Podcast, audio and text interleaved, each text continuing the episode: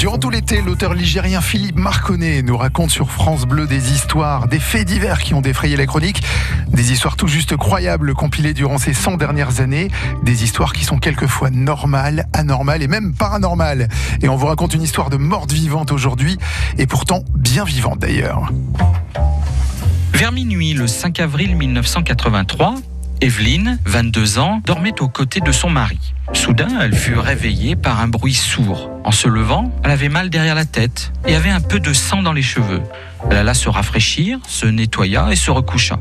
Le lendemain, comme elle avait mal en bas de la nuque, elle alla voir son médecin qui constata une petite blessure et lui fit deux points de suture. Mais les jours passaient et son mal de tête s'amplifiait.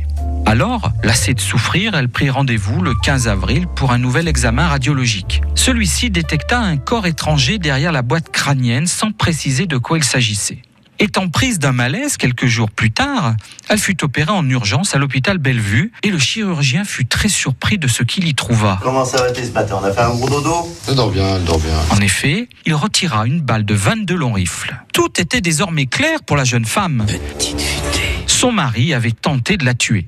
Alors, elle alla déposer plainte contre lui. Interrogé sur les faits, il expliqua aux policiers que, chômeur désespéré par la vie, le soir du 5 avril, il voulut se suicider. Mais dans un instant de réflexion, il pensa au chagrin que son épouse aurait après sa mort. Alors, pour son bien, il décida de mettre fin à ses jours avant de mettre fin aux siens. Il se leva discrètement, alla chercher son arme, un pistolet 22 long rifle à un coup, dans lequel il introduisit une balle. Il approcha alors le canon de la tête d'Evelyne et appuya sur la détente. Mais ce ne fut pas une morte qu'il eut devant ses yeux éberlués, mais une femme bien vivante et réveillée qui évoquait en bâillant un grand bruit et un mal de tête. Pourtant, il ne l'avait pas loupé. Pour preuve, il y avait bien du sang sur le traversin. À la vue de ce ratage, il se recoucha en se demandant ce qui avait bien pu foirer.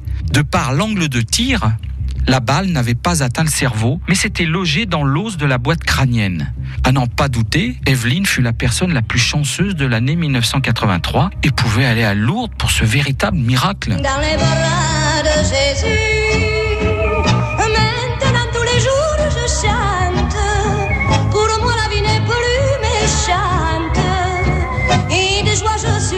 suis éperdue dans les bras de Jésus.